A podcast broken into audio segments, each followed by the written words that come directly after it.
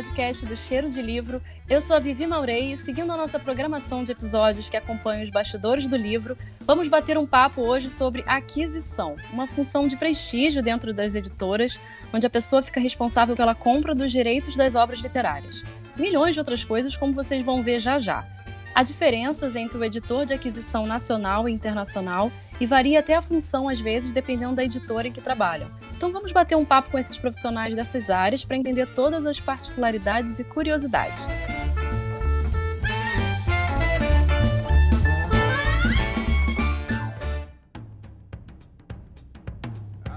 Nossos convidados de hoje são Daniel Lameira, Nana Vaz e Frine Jorgacópolis, também nossa host aqui do Litcast. Nana, você começa então falando pra gente aqui, para os nossos ouvintes, o que, que é aquisição de livros? Bom, oi pessoal, obrigada Vivi pelo convite para falar aqui um pouquinho sobre esse nosso trabalho que pouca gente sabe que existe. O que, que é a aquisição, né, esse trabalho de editor de aquisição? A aquisição de um livro é você assegurar para a editora que você trabalha os direitos de publicação de um determinado título. Quando é uma tradução, em geral, você adquire esses direitos com exclusividade para publicar aquela obra no Brasil. Quando o livro é brasileiro, você pode escolher, né? Você pode negociar se você vai, se os direitos vão ser só Brasil ou se os direitos vão ser mundiais. Então, é basicamente é um trabalho que envolve muita leitura, é claro, mas muita negociação também. Eu quero acrescentar uma coisa que eu acho que é mais. É, não, não é nem acrescentar, acho que é a continuidade da, da, do que a Nana falou, que é também é, formar o catálogo daquela editora. Né? A gente, a, a aquisição faz a, a negociação, compra o, o livro. E aí a gente vai aos pouquinhos formando o catálogo daquela editora.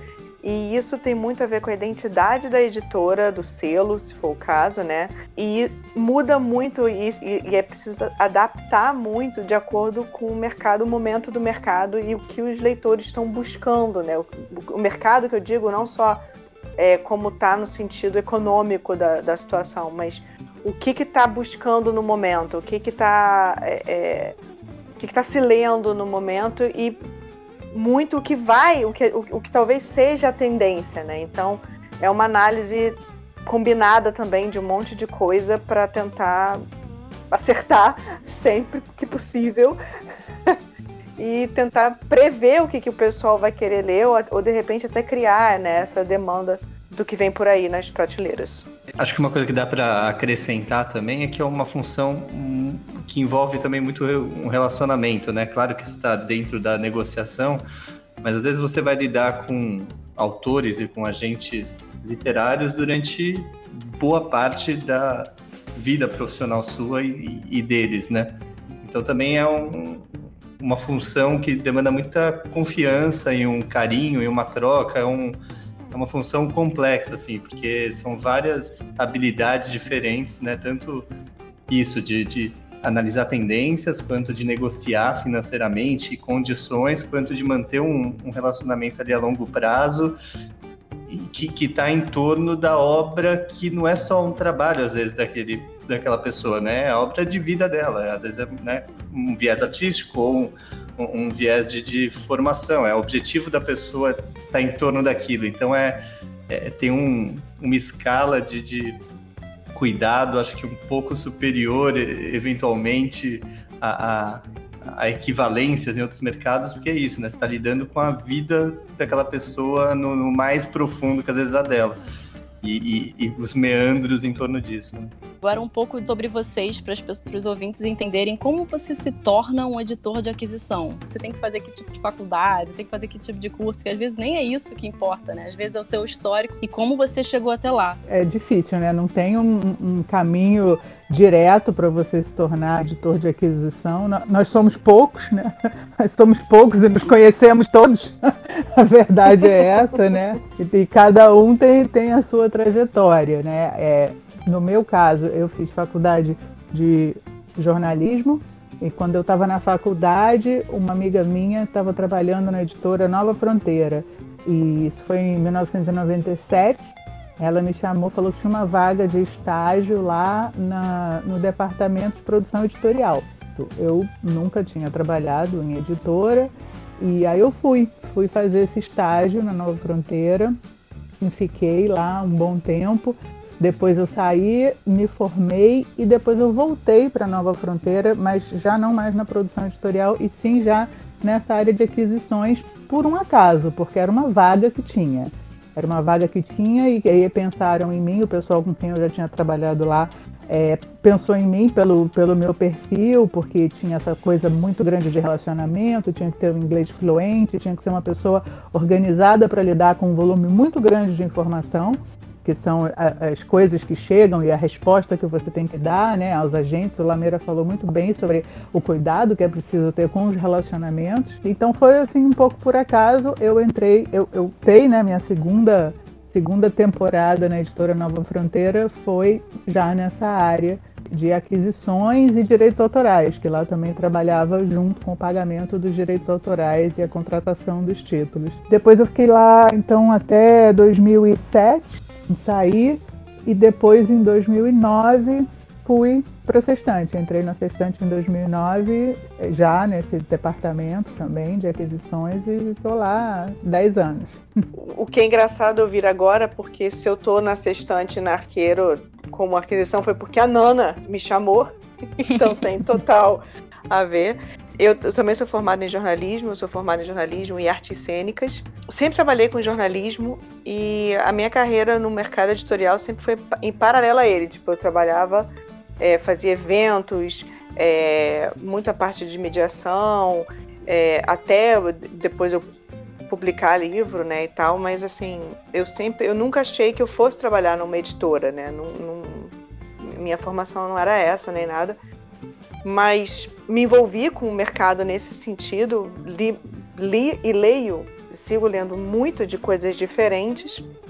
E eu trabalhava com jornalismo empresarial nos últimos, sei lá, na última década mais ou menos, um pouco mais. Até que eu saí dois, no final de 2017, eu saí desse, dessa empresa, quis mudar minha vida um pouquinho e foi quando a Nana me convidou para ir lá para Arqueiro, para focar mais em ficção trabalhar com, a, com a aquisição na equipe dela. E desde então eu tô tentando buscar o máximo possível, porque realmente é uma coisa assim que eu, eu tô aprendendo conforme eu vou fazendo, sabe?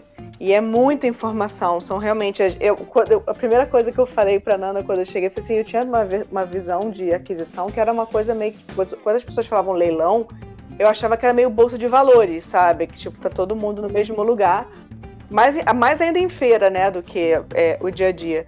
E que seria aquela coisa do tipo, quem dá mais por esse título, entendeu? A gente não tem essa noção. E assim, embora eu, eu participasse do mercado é, como leitora e, e, até às vezes com uma parte de marketing, eu não tinha essa noção de como era é, é, adquirido os direitos nesse sentido, né? Então foi um crash course com a, uma grande dose de paciência pela Nana, né? Da, da Nana por mim para eu poder aprender. E tem várias coisas que até hoje eu pergunto e eu fico, gente, eu não tô, ainda não, não caiu, porque são muitos dados e muitas informações e muitas, muitos detalhes mesmo, né, que, que acontece nessa, nessa parte, mas assim, é realmente é incrível. Tô lá e eu espero continuar lá durante muito tempo e, e, e achar o próximo Harry Potter. assim, é só o que todos nós buscamos, entendeu?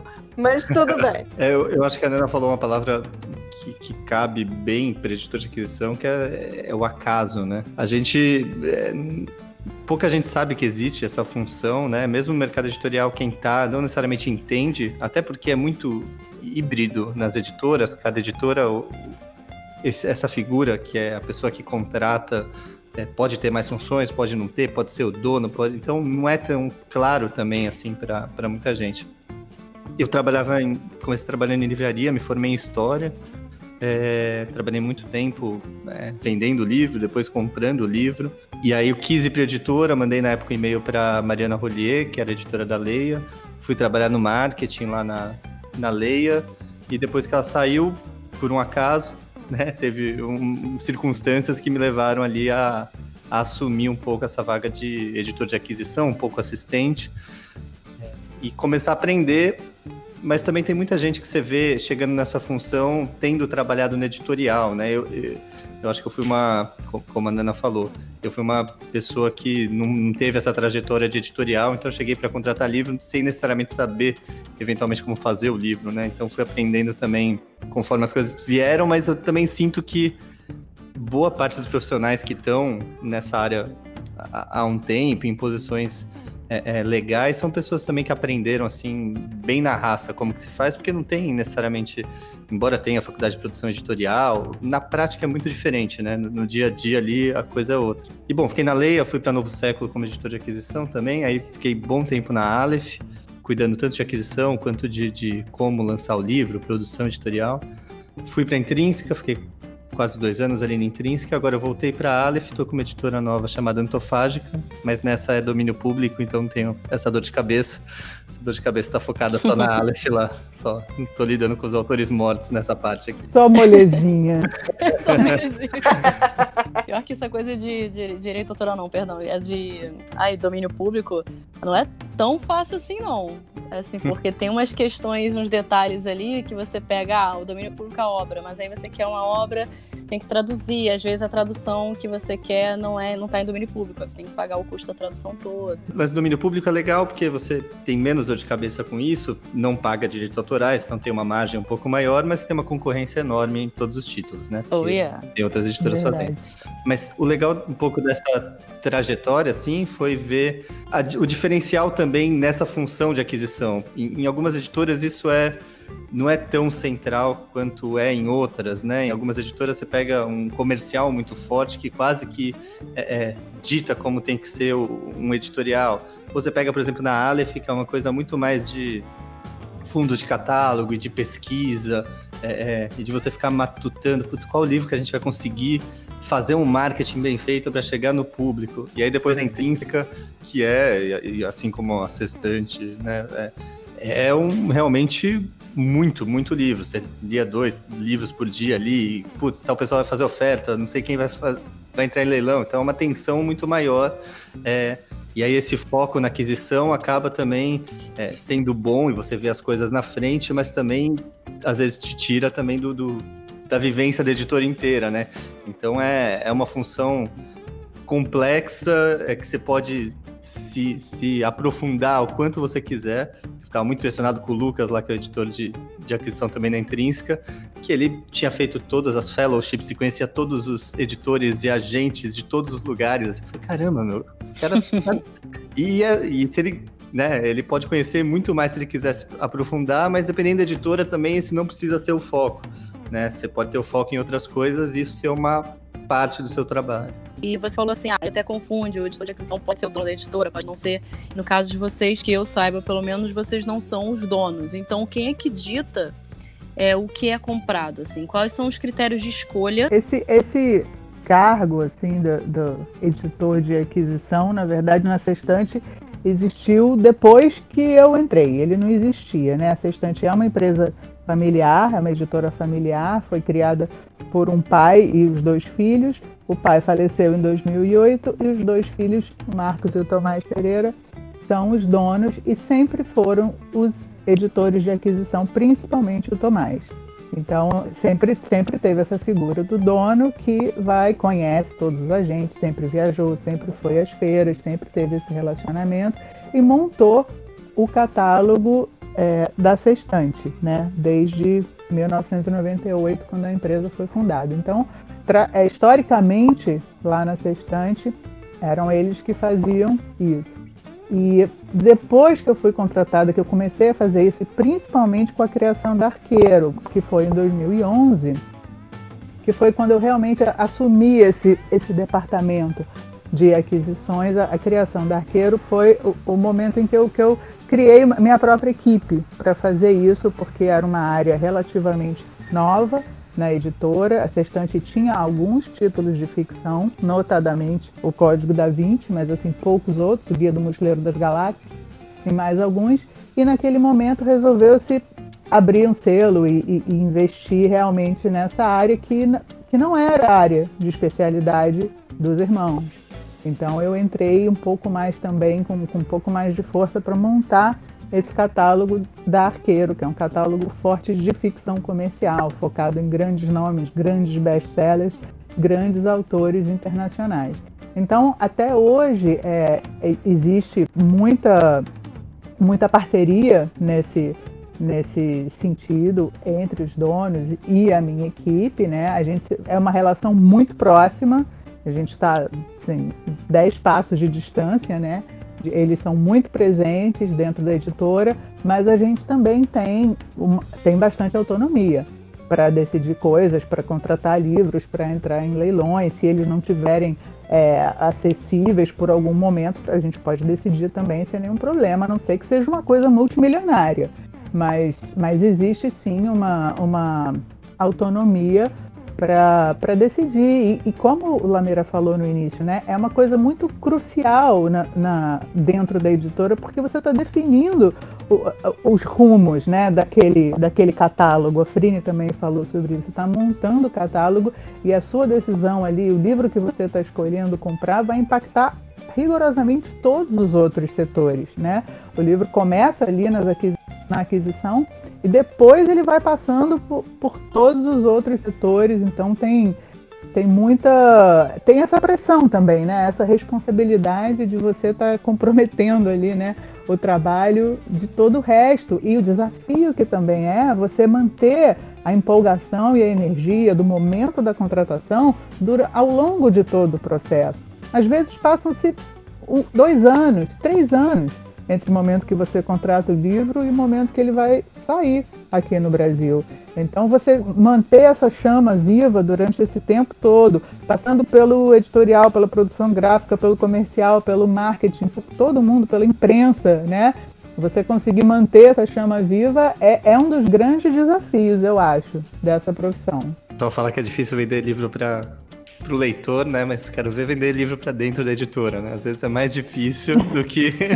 É isso, tem que contratar e ficar vendendo lá dentro. Pô, esse livro é legal, esse livro dá uma lida, porque é muito livro nessas editoras, né? Você pega. É, tem editoras que não é todo mundo e às vezes nem sempre os tomadores de decisão vão ler todos os livros, né? Então realmente. Nem sempre, mas é, é também um exercício de ouvir muito os outros, né? Então você tem que ouvir muito o comercial, você tem que ouvir muito a imprensa, você tem que ouvir todo mundo que está trabalhando nas outras pontas. Às vezes é tentador, principalmente quando a gente trabalha muito com o mercado internacional, você pode com facilidade se isolar no alto da sua torre de marfim e achar que tudo se resolve ali, entendeu? Sem ouvir o livreiro, sem ouvir o comercial, sem ouvir o leitor, né? Então tem, tem esse, esse exercício constante de ouvir, de realmente ir nas livrarias, conversar com os vendedores de livros, ir no seu departamento comercial, saber o que, que eles estão pensando, o que, que eles estão vendo.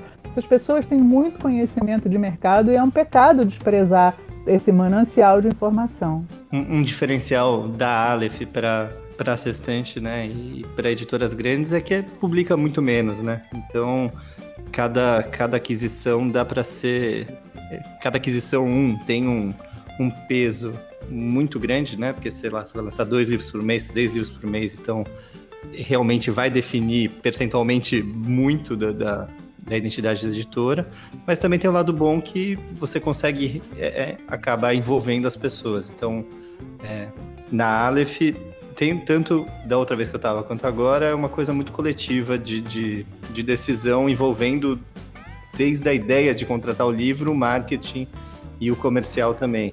Então, dá para dá ter tempo, como não são leilões e livros best-sellers, que, que às vezes não permite isso, né? No, no backlist, às vezes consegue parar e pensar, pô, será que vale a pena publicar o Metrópolis? Sei lá, que é o livro que a Aleph vai lançar agora. Pô, um livro da década é. de, de 20, inspirou o Fritz Lang, não sei o quê. Aí começa uma discussão, pô, se a gente for publicar, como que a gente publicaria? Então dá para ter um, uma certa calma e até na negociação também com a gente, não é algo que é, é, você vai estar pressionado por um prazo para mandar. Você consegue, por exemplo, 2001, quando o Adriano contratou, ele ficou anos tentando contratar e não querendo pagar o que a gente queria. A gente fala, não, quero 7 mil dólares. O Adriano, não vou pagar 7 mil dólares. Aí um ano depois, oi, tudo bem? Voltei, quero contratar. Não quero até dar certo, sabe? E, então tem um timing diferente. É, é, em editoras de nicho, em editoras é, é, menores. E, e, aí outro ponto também que acho que vale é, é, a Nana falar, que é uma coisa que eu acabei trabalhando menos, mas que é também de contratação de nacionais, né? Que aí é um, um universo à parte também que, que passa por muito, muito, é, muita atenção, muita, muito carinho pelo autor, né, Nana?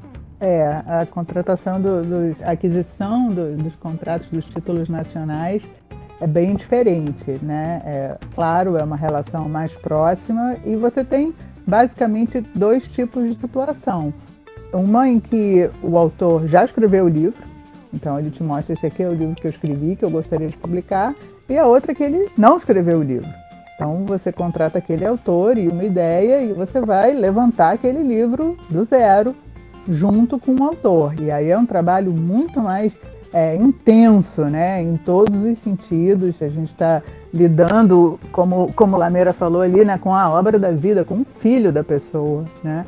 Que está criando ali, você fica é, ajudando da melhor forma possível, sendo também meio psicólogo ali, né? Ah, meio totalmente. coach literário, meio é, vai, vai buscar é, citações, vai buscar fontes, vai buscar é, é, dar su sugestão, né, de, de todo Buscar tipo. o filho é na um escola para o autor escrever. Boa, trabalho dentista.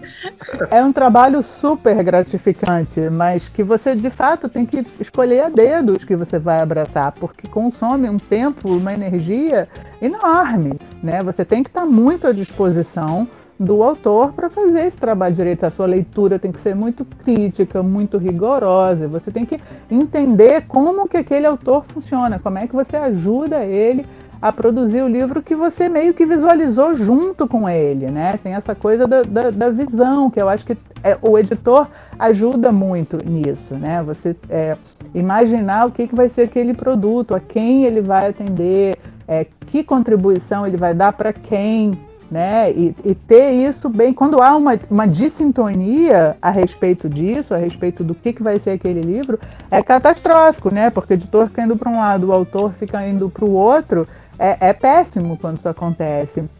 E às vezes também o autor não consegue entregar o livro, você contrata uma coisa e ele fica, enfim, cada um com seus problemas, né? Cada um com sua vida. E às vezes também o, o, autor não entrega, você tem que decidir o que você vai fazer, se vai continuar esperando, se você vai rescindir aquele contrato, né? Então tem, tem todo tipo de situação. Tem também essa questão da editora estar preparada para ter esse tipo de contrato, né? Por exemplo, ah, eu tenho tempo suficiente para investir nesse autor que ainda vai escrever um livro, sim ou não. Aí tem que definir também se a editora pode ter esse risco, né, do autor não não comparecer, não entregar e aí ter que rescindir o contrato, ter que fazer outras coisas. Por isso que eu acho que hoje a gente vê muito mais, pelo menos é como eu, eu vejo em volta, né, os colegas de, de, de trabalho, trabalham muito com contrato de autor que já escreveu o livro. O livro já está pronto, então vamos só ler, é, olhar, ver se está tudo certo, se tiver ok e faz.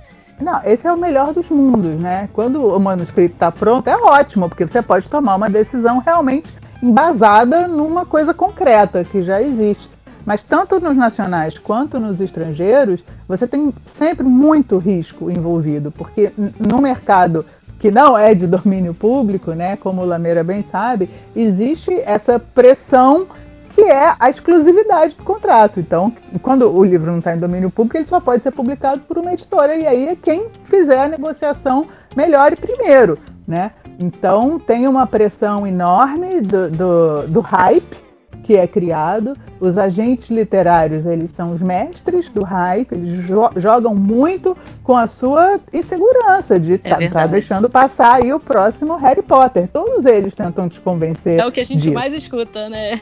Olha, você então compra aqui. Esse é o próximo Harry Potter, esse é o próximo segredo, esse é o próximo 50 tons, sabe? É, é, é sempre assim.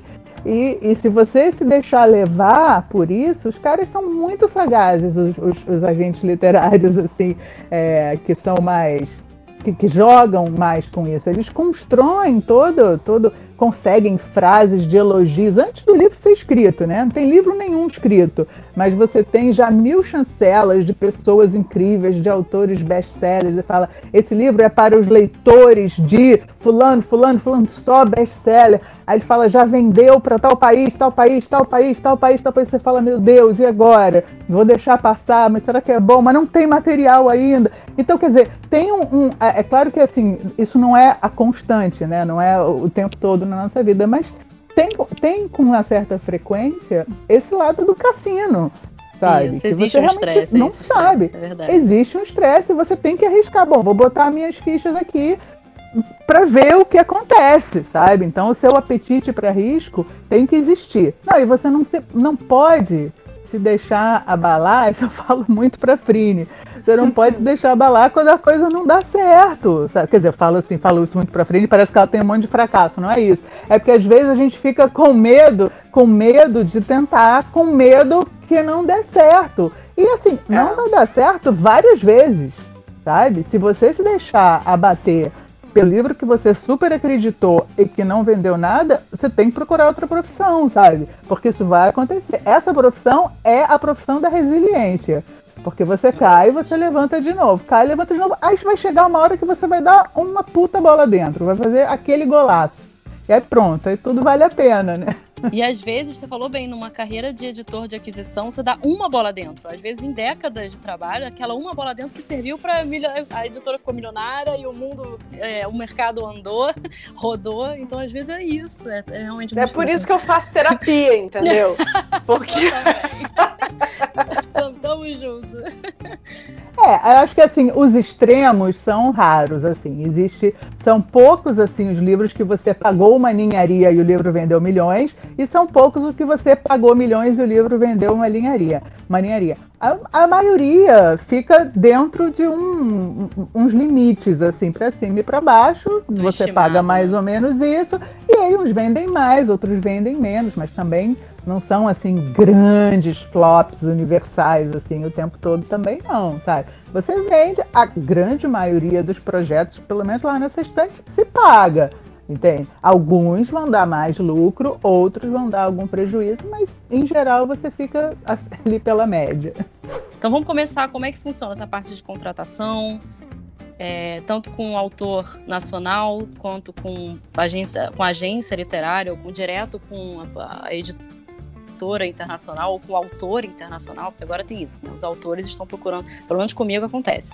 O autor internacional procura direto a editora no Brasil para publicar, sem agente, sem o, o, intermediário da outra, outra editora, enfim. É uma parte legal porque é, é simples, mas às vezes não, não, as pessoas ainda não sabem, né? Mas é, tem alguns elementos que compõem uma oferta que você vai fazer para contratar um livro, né? Então, é, você viu um livro americano, Estados Unidos, né, inglês, francês ou brasileiro mesmo que você quer contratar, como que você faz, né, se você está abrindo uma editora? Você tem alguns pontos. Um é quanto você vai pagar de direitos autorais para aquele autor.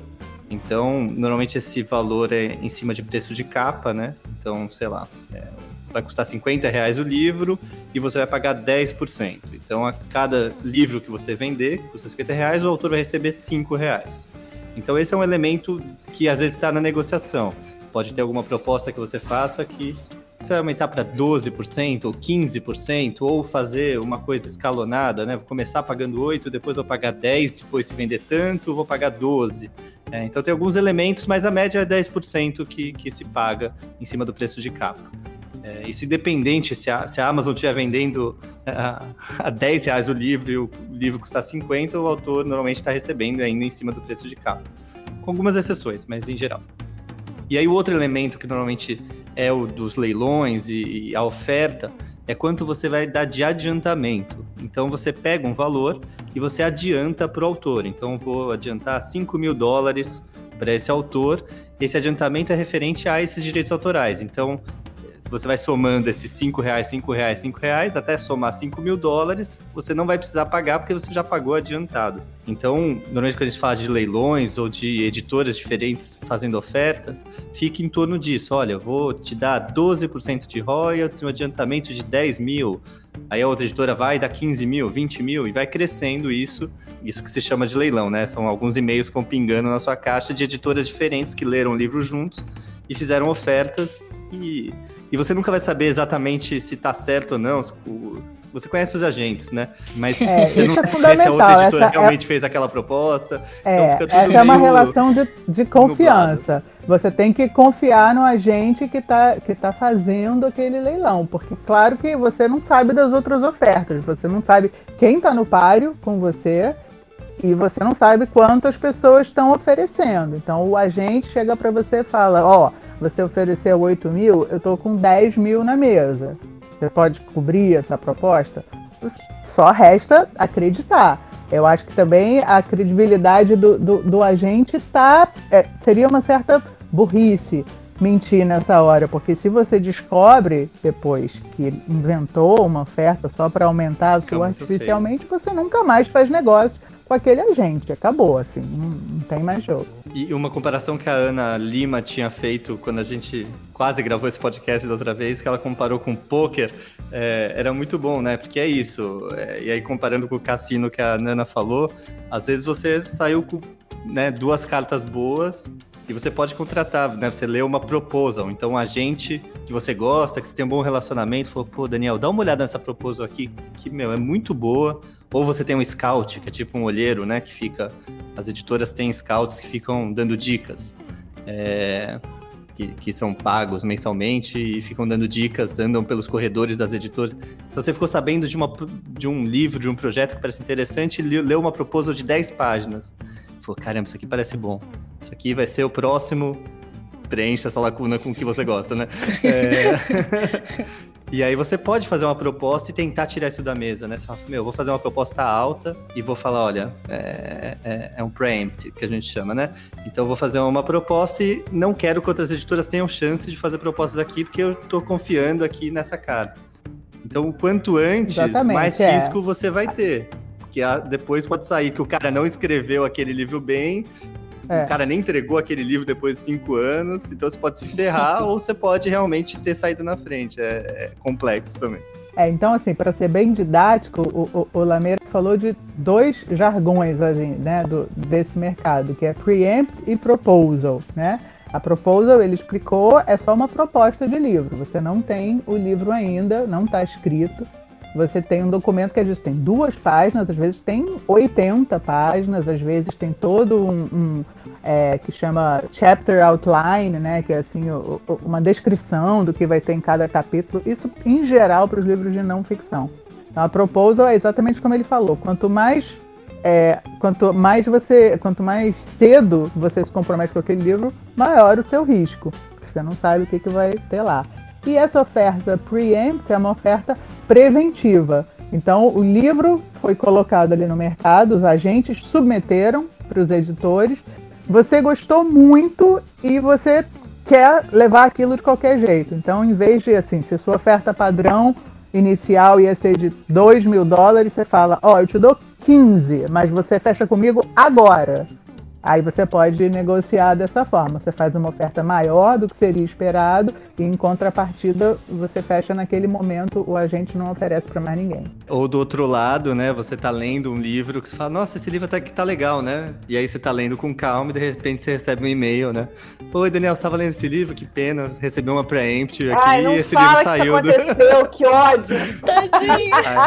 isso é uma coisa triste acontecer é horrível mesmo. E tem também a de preferência, né? A, aquela editora que ah, já trabalhou aquele autor, alguns livros daquele autor, e aí o autor escreve uma coisa nova, aí aquela editora internacional vai direto naquela editora brasileira que já publicou outros livros do autor. Em geral, isso é respeitado, mas raramente isso está no contrato. Isso é mais uma praxe do mercado do que uma obrigação contratual. Pode haver, a obrigação contratual e às vezes você pode contratar dois livros de um autor, tipo, contrato esse e o próximo, que eu não sei nem qual é ainda. Eu já garanti. Isso também é. acontece. Mas aí está contratado, não é nenhuma preferência, é uma contratação. a preferência é, é por uma, uma questão lógica também, né? De você concentrar o, o, as obras de um autor numa mesma editora. Mas, claro, só se essa editora estiver fazendo um bom trabalho. Porque Sim. a partir do momento que o agente, o autor, não está mais satisfeito com o trabalho daquela editora, ele vai oferecer aquele autor para outra casa editorial. Esse é sempre um momento de, de, de, delicado, assim, né? Porque ah, aquele autor tem uma obra que vendeu muito, só que ela era juvenil. E como é adulta, os agentes resolveram que vai abrir para todo mundo. Ou é, é, tá acabando o seu contrato de sete anos, normalmente dura, né? Sete, cinco anos, com um autor tal, e você vai renovar. E aí, nesse meio, uma outra editora faz uma oferta e possivelmente você vai ter chance de cobrir, mas você não queria pagar tanto quanto a outra editora que se meteu no meio do seu livro, sabe? Então. Esse é o famoso chute abaixo da cintura, né? Quando uma editora faz isso, né? Você tá, vai renovar ou tem um livro novo de um autor seu, vai a outra editora e faz o que se chama de oferta não solicitada. Ou seja, o agente não colocou aquele livro no mercado, mas outra editora vai lá e faz uma oferta gigante. É meio que assim, só para atrapalhar a vida de quem já tem aquele autor, né? Então é tipo, crianças não façam isso em casa, isso é muito feio. E todo mundo vai saber, aquela assim, e todo mundo vai saber, e todo mundo se né? conhece. Então, pois ai, é. ai, ai. Pois é, como se ninguém fosse descobrir, né? Amanhã tá o livro na livraria, aquela editora publicou, todo mundo sabe o que aconteceu, né? É, isso é uma coisa, isso é uma coisa que acontece, que a Fuganana falou, nós somos poucos é, é, editores de aquisição e nos conhecemos todos. E não é nem só isso, tipo, o mercado livreiro, se a gente, se a gente que é leitor acaba se conhecendo bastante, né, assim, a galera que, que mexe dentro do mercado em termos de blog ou eventos e tal, o pessoal de editora, mais ainda. Então, assim, todos nós a gente se conhece, as pessoas que são do internacional também se conhecem, os agentes se conhecem.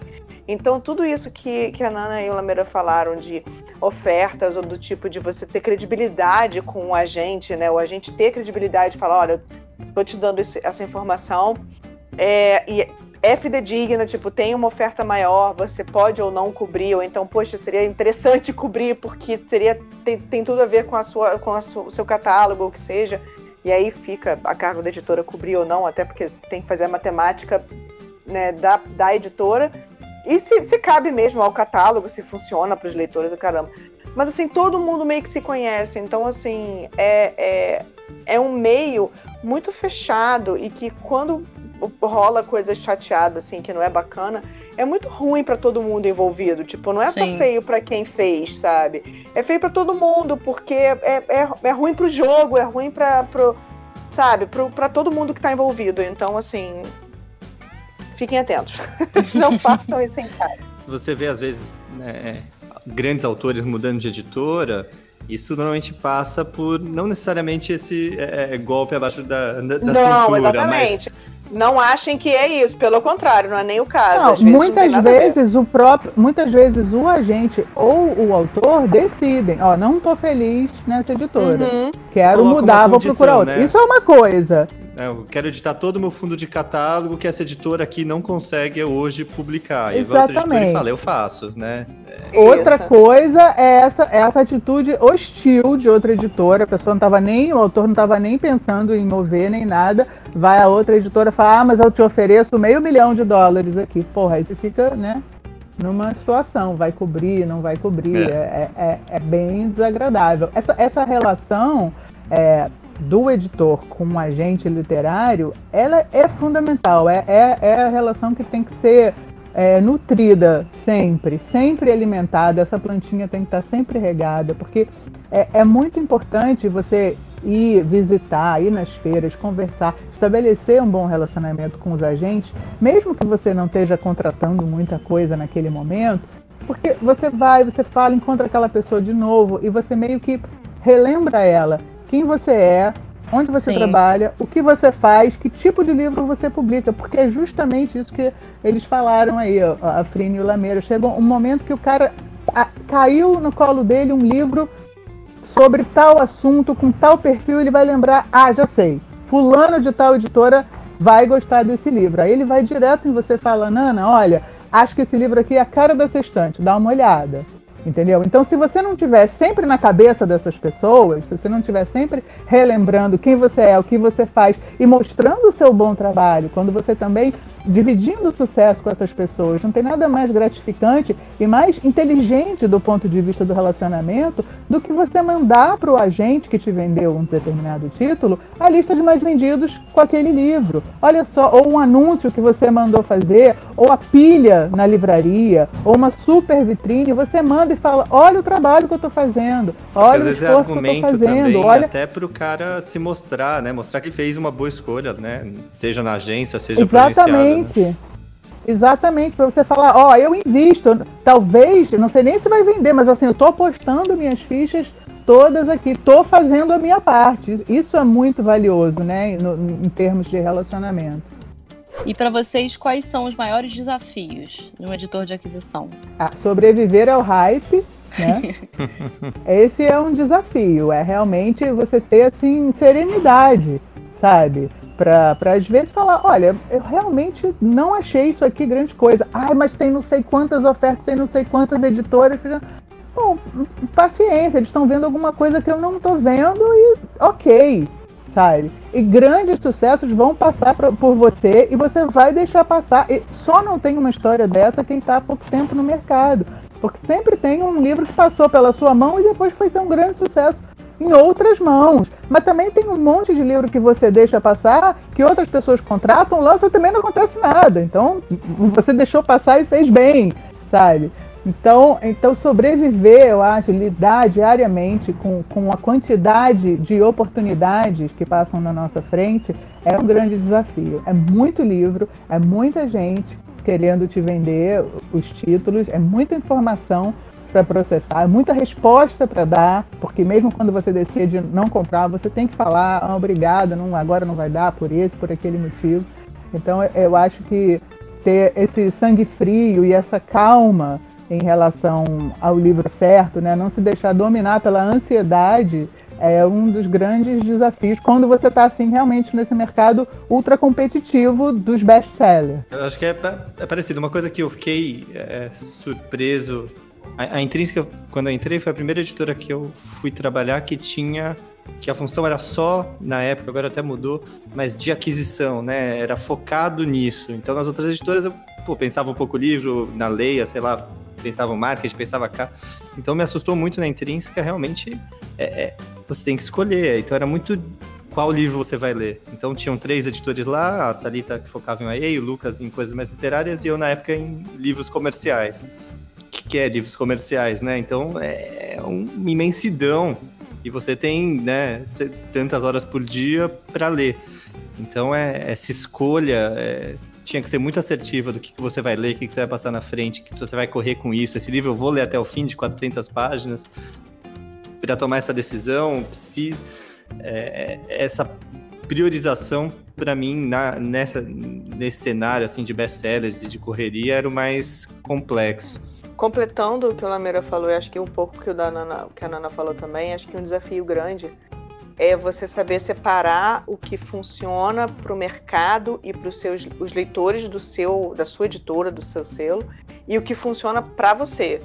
Porque às vezes é, você tem um gosto, um gosto literário pessoal é diferente de, do gosto de quem vai montar um catálogo de uma editora, sabe? Então, assim, não adianta, por exemplo, eu adoro ler livro de terror.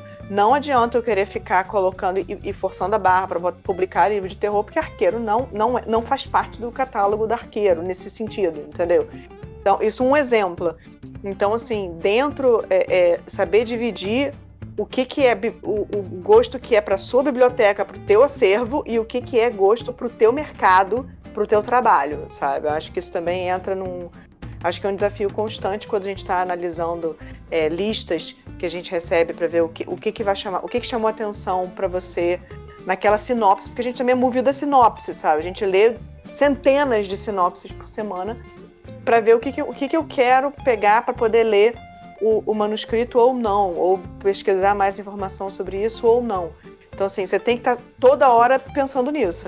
Essa parte do gosto, ela até acho que transcende, pensando agora, porque é, além disso que você falou do, do gosto, ah, esse livro eu não gostei, mas vou contratar, que é uma coisa que acontece rotineiramente, ou, ou livros que eu gostei muito, mas não vou contratar porque não vai vender, né? É, principalmente é. algumas, várias editoras, o principal critério é vai vender ou não vai vender, vai se pagar ou não vai se pagar, né?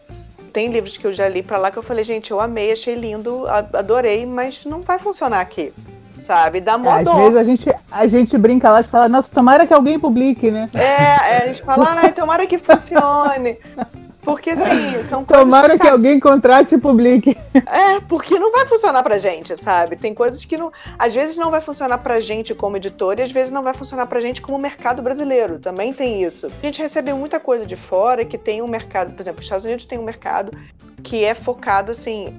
Tem livro de tudo, cara, sabe? Tipo, tem livro de tudo a todos os momentos para todos os gostos e assim e, e, e, eles têm um hábito de leitura completamente diferente do nosso.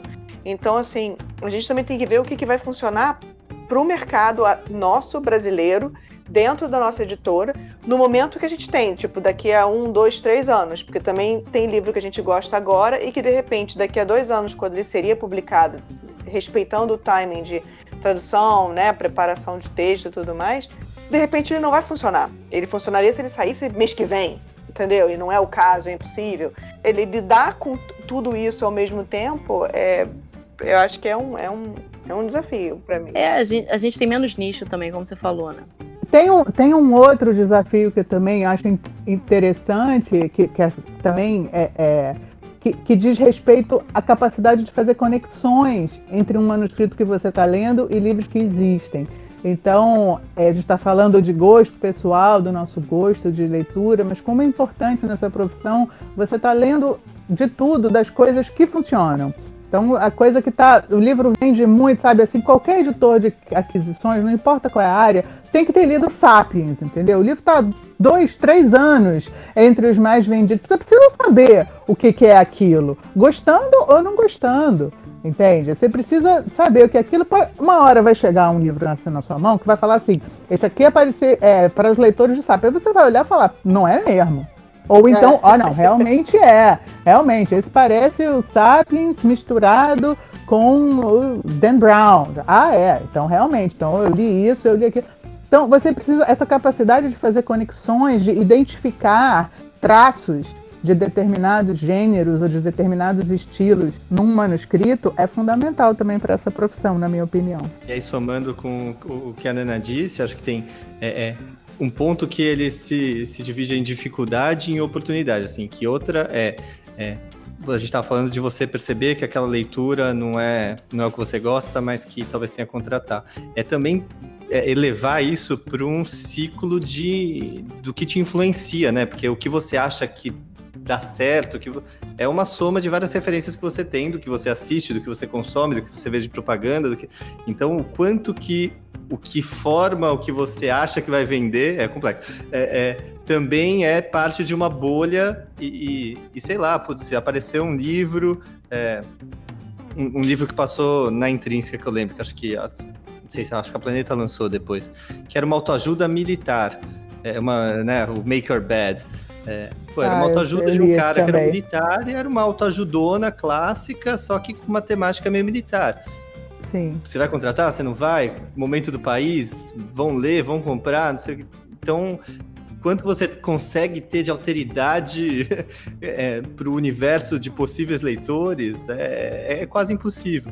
E aí um, também isso eu vejo como uma oportunidade, porque se você, isso que a Ana falou, se você está inteirado do, dos outros livros, mas se você também está inteirado, né, do que está dando certo no YouTube, do que está dando certo em séries Netflix, do que está dando certo... Pô, você tem tantos elementos que você consegue convergir por um livro e já pensar a contratação do livro é, pensando na divulgação dele, então, pô, esse livro aqui é perfeito se eu conseguisse fazer uma conexão com esses canais, né, de YouTube, com, esses, com essa série. Com essa série de TV, com não sei o quê. Então você já parte de, de pensar, às vezes, a contratação, o, o texto é, é, essencial, mas ele está dentro de um campo é, é, semântico aí de, de várias influências que possibilitam a venda dele inclusive já pensando em canais de distribuição. Então é muito importante esse editor de aquisição estar tá conectado é, quase que tentacular, assim, né? Saber o que está rolando na Amazon, saber o que está acontecendo. Eu, eu, lembro uma coisa, eu falei, putz, a compradora da Saraiva não gosta desse tema, e a compradora da Saraiva compra 33% do mercado. Então não vou lançar isso aqui hoje, porque eu, eu acho que a Nancy não vai querer comprar, e beleza, acabou, sabe? É, exatamente, é, então, tem isso. É meio... e ao mesmo tempo, né, você falou da Nancy agora, também tem, tem outro exemplo que a gente sempre pensa, né? Às vezes você vê um livro que é sobre um assunto que, assim, talvez um pouco específico, um pouco obscuro, mas o livro é muito bom, é muito bem escrito, o autor tem incríveis credenciais e tal, mas aí você fala assim, bom, agora deixa eu pensar eu vendendo esse livro na convenção da Saraiva, sabe? Uhum. Isso vai dar certo ou não vai dar? Nunca, nunca vai dar certo isso, entende? Então a gente, nós temos livro, né? essas, né? essas limitações, às vezes, que são bastante frustrantes. E que, claro, depende do perfil da sua editora, né? Nem toda editora é tão dependente da Saraiva ou, ou, ou de quem quer que seja, ou da Amazon e tal. Mas a fala do Lameira está corretíssima. Você tem que estar tá ligado não só nos livros que estão fazendo sucesso, mas de fato em todo o outro espírito do tempo, né? E de tudo que você quer atingir, né? Todo o público que você quer atingir com aquele livro. E aí entra nessa, nessa, nessa questão dos nichos, que para mim eu, eu, vejo com muito interesse, claro, porque duas editoras que eu estou focado hoje trabalham com nichos, mas que você possibilita uma forma de comunicação com o leitor final que, que é, é ainda difícil para algumas editoras que publicam diversos gêneros, né? Que tem, claro, um tempo limitado para se comunicar com todos os diversos gêneros. Então, por exemplo, Arqueiro tem uma conexão incrível com as leituras de romance histórico, né? Cria eventos e cria é, clubes no. Então é muito difícil eu chegar com, com uma editora hoje e falar, pô, vou publicar um romance histórico e vou querer que tenha a mesma distribuição de informação, não necessariamente distribuição do livro, né? Do que Arqueiro já construiu é, nesse nicho. Então acho que é algo que a gente no mercado como um todo não estava tão habituado pré-internet, né? O mercado cresceu muito baseado em expor muito bem os livros nas grandes redes e que agora acho que está se readequando a aproveitar comunicações né, na internet nichos diferentes. Então você vê editoras que é, às vezes nem tem distribuição, né? O caso da Antofágica é isso. A gente tem distribuição, por exemplo, só na Amazon em editoras independentes, em livrarias independentes, é, por causa de um acordo que a gente fez. Mas a gente consegue, por se tratar só de um recorte pequeno, né? Tipo, e pequeno não só no sentido de clássicos, mas pequeno, como eu vou publicar esse clássico para quem a gente consegue furar, às vezes, uma coisa que antes não era tão possível. Mas também ainda acho que é muito difícil você concorrer é, é, em best-sellers, porque tem uma máquina que, que roda grande e que tem pessoas muito boas focadas nisso e focadas em achar. Então é realmente se eu fosse dar uma sugestão para alguém que está ouvindo e quer começar uma editora, se você focar num nicho específico, você saiba se comunicar, é um bom primeiro passo para depois pensar em outros. Né? Considerações finais, gente. O que mais vocês querem que os ouvintes saibam? Eu acho que só vou fazer um contraponto com tudo que a gente disse, na verdade.